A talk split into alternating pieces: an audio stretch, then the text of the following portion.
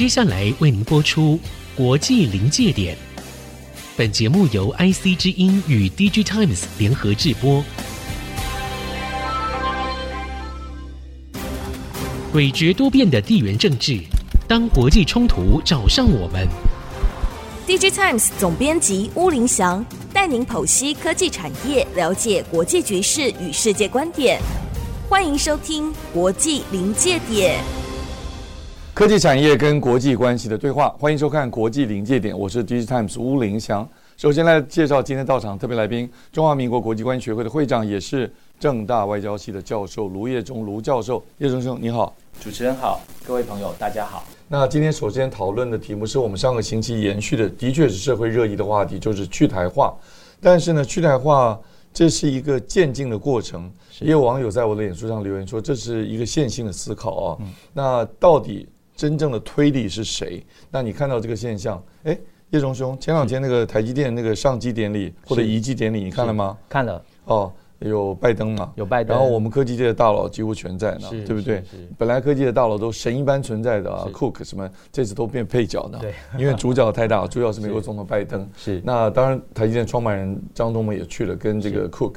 啊，苹果的这个执行长，还有美国总统拜登啊，三个人同框啊，啊，这种画面大概都是历史记录了的。嗯、而且马上就传出来消息说，这个投资案原来在二零二零年五月宣布的时候是一百二十亿，是那些人就说要扩增到四百亿，是啊，不但五纳米、四纳米马上也要进入，未来当然也有三纳米，之前 Morris 这样说的嘛，哦，嗯、那像这整个这样子一个情况啊，嗯、而且看起来有点小。快跑前进是哦，看来台湾要支援美国，或者说台积电支援美国这个厂的技术又更往前推进了。是 overall 来讲，就整体来看，你有什么样的看法？观察？我想从这个上机点你可以看得出来哦，就是是美国方面，他其实是非常的高兴哦。那我想这个 呃，一方面哦，也符合拜登就是 Build Back Better 的这样子的一个竞选口号。那另外一方面呢，就是我们也可以看到，就是在。这个半导体产业的全球布局上面哦，那我们也看到，确实这一次哦，我个人认为也是台积电一次成功的国际布局。我想，如果回归到我们从这个学理上面来看的话，基本上哦，去台化这个词或许听起来是稍微耸动一些，是啊，不过它确实描绘了一个现象，这个现象就是。产业在进行投资的时候，他会去做一些分散化，来这个规避一些风险。对，避险很重要，hedging 嘛，避险太重要。对对。那以目前来讲，我们可以看到，就是以台湾来说。我们的国家安全当然最大的威胁，它恐怕就是来自于中国大陆哦。嗯、那从这样子的角度来观察的话，台积电在现在这个时机点做这样子的一个决策，似乎也符合它在产业全球产业链重新布局的一个考量。你刚刚提到一个很重要的关键字哦，在我自己的脸书，我的脸书其实是非常。呃，中性的，因为我从科技的角度来写嘛。是。但这是第一次，我的脸书有大量的网军来洗版。是。那我认为他们其实可能没有看到我的内容，只看到去台化这个 term。是。所以看起来去台化是政府很不想听到的呢。是。你觉得政府的态度是怎么样？呃，我觉得整体来说，因为去台化这个词可能呃稍微比较耸动，也比较强烈一点了，动摇动摇民心士气，动摇民心士气。然后另外一个就是说，好像讲了这个词，似乎台湾价值就不足了。哎呦，那主持人就这个台湾价值如何呢？您觉得自己评估？那是爱台湾的，我是非常坚守台湾价值。我当时在美国 Michigan Ann Arbor 念完书啊，很多同学都说：“哎，你这死老美的样子啊。”然后就说：“哎，怎么你一下就回台湾？”是我实在是很爱台湾。我觉得在美国。怎么讲？就是那是别人的场主场。是，我们也注意到张忠谋先生过去也是反对台积电。你刚刚说的全球布局，是过去张忠谋先生并不赞成全球布局哦。他在二零一八年退休吧，二零一九年我记得是十一月二号台积电的运动会的时候，他出来说台积电已经变成了世界啊全球地缘。策略家必争的高地是是，所以我认为在那个时候，台积电其实已经受到了压力，是对。但是在那个之前呢，台积电并没有所谓的全球布局的那样子的动作，是。那当然，现在整个局势改变了，所以你的意思，你刚刚的意思就是说，台积电现在。进行全球布局，此其时也吗？难道不是受到一个特定的整个大环境的结构的压力吗？是，这绝对是一个大环境结构下面的这个最后的产出哦。嗯、那我想有几个面向可以来观察。第一个是我们在安全上面哦，确实持续的遭受到来自这个中国的一个威胁哦。嗯、那另外一方面就是我们也看到了，在过去几年当中，其实全球化的浪潮它也是在衰退当中。嗯，所以对台积电来讲，我想无论是在安全上面的考量，或是经济上面的考量。他恐怕都必须要重新思考，要在海外进行重新布局的决定。所以可能有外面的推力，但是这个整个大环境改变。那那天莫瑞章在那个遗迹典礼的时候，他讲了一句，很多报纸都当做头条啊。他说：“这个全球自由化贸易、全球化已经一去不复返了。”是是，你是不是就呼应这句话的意思？是的，没有错。那当然，过去几个月当中哦，其实有非常多的呃学术刊物哈，还有一些这个外交事务的杂志啦，是都在探讨这个议题。那他们都发现，其实，在从二零零七年开始一直到现在十五年左右的时间，其实全球化如果以我们过去的定义，说是这个人员、货物、资本。这些流动哈，用这样的定义来看的话，其实它是在减少当中。对，那个 Thomas Friedman 不是写了一本书嘛，叫《地球》，呃，世界是平的，是平的啊，又热又挤又平啊。是，他讲的就是他用一个比较比较有意向的字来描述这个全球化。是，但现在看起来这个全球化浪潮，你刚刚说在衰退中嘛？是的，对。那我再问一个简单的问题，就是说。那 Morris 张的态度改变了。二零二零年之后到过去，到他这次到泰国参加 APEC 会议之前，他都是反对台积电哦到台湾以外的地方去设厂，就全球化布局，他其实不是那么赞成。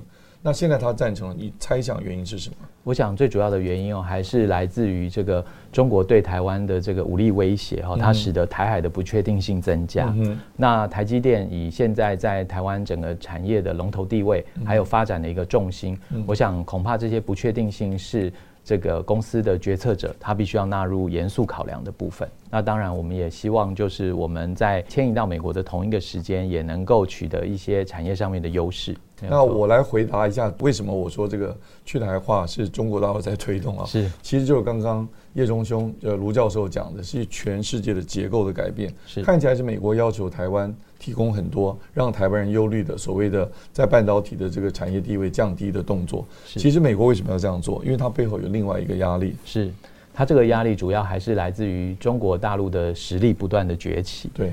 那这样子的考量之下，哦，美国作为一个既有的国际秩序的一个护持者，嗯，那它势必要对这样子一个崛起强权，它可能造成国际体系的变动、不确定性，他必须要做出回应。对，这个就是我们觉得去台化的重点，其实就是那个化，因为它是一个渐进的、持续的变动的。那只要这个力量一直都存在。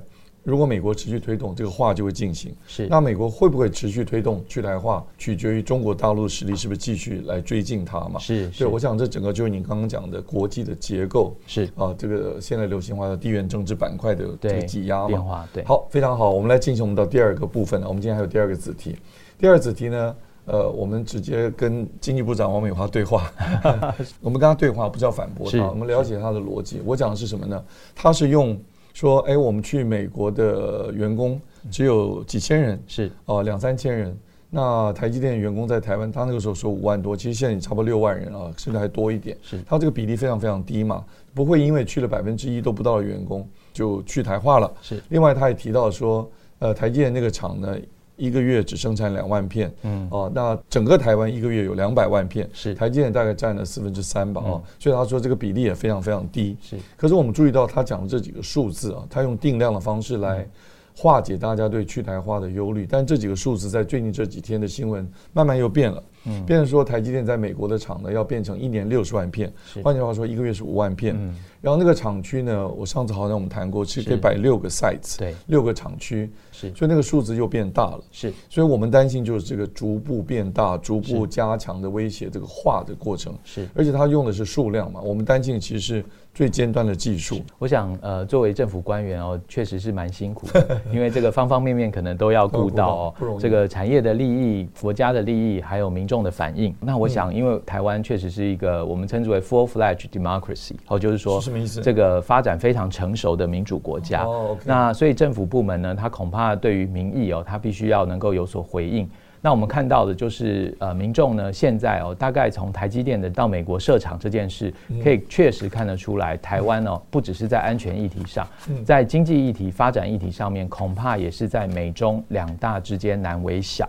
所以在这个构思的过程当中，台湾的民众会希望进一步了解的，就是说，无论说这个去台化是不是它本身的这个。词哈非常的耸动哈，用语非常耸动哦。是，但是我想大家台湾价值都是满满的。是。那另外一方面就是大家可能会希望看到，就是在过去，其实台湾并不是没有这个我们产业发展的过程当中，并不是没有遭逢到外来这种吸引我们，不管是人才、资金过去的经验。好，那包括九零年代的中国大陆，是那当时的政府呢，就是推出了一些包括这个所谓的积极开放、有效管理，或是有效管理、积极开放。嗯，好，那这些部分，这个呃，它都有一些不同的思维。嗯，所以我想，如果政府在这个部分哦，可以更明确的把一些 guideline 让台湾的民众，不只是产业界知道，我相信，如果去台化这个词因为耸动而引起。这个民心有所这个怀疑的话哦，那政府的这样子的一个宣示，我相信是有助于民众厘清这些疑虑的。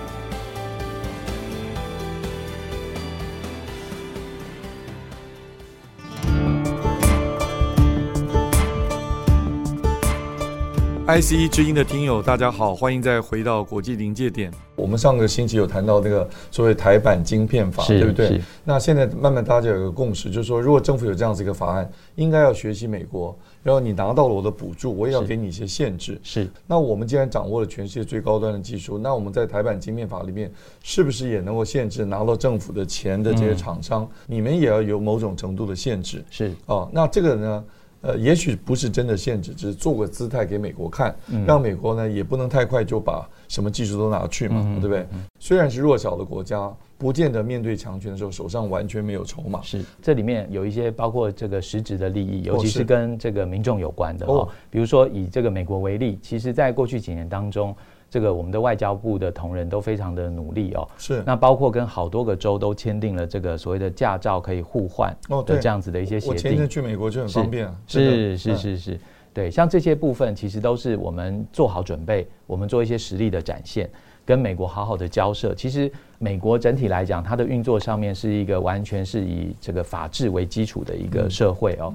即便现在哦，很多人称美国是霸权国家，是，但是我个人认为美国还是。即便是霸权国家，但是它还是属于一个良善霸权。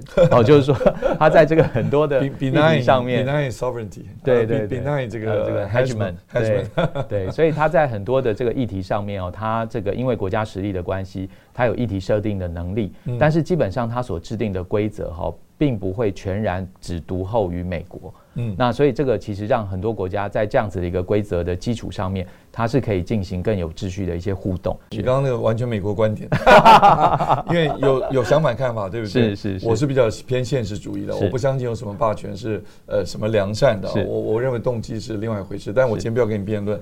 好，我们先请我们第三段议题啊。刚刚我们在一开始的时候提到了张忠谋先生，他在这次的 Arizona 遗迹典礼也特别提到自由贸易一去不返。是。那我想他讲自由贸易也包括全球化嘛。是。那这里面其实有学理根据的，对不对？因为全球化或者自由贸易。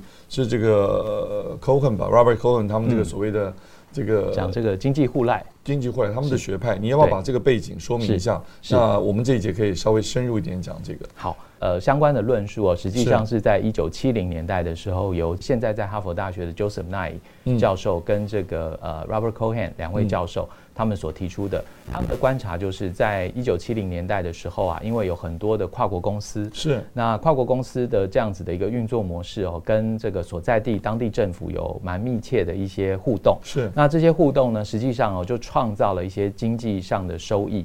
那我们也可以称之为所谓的和平红利哦，是，就让大家在互动过程当中比较少诉诸暴力。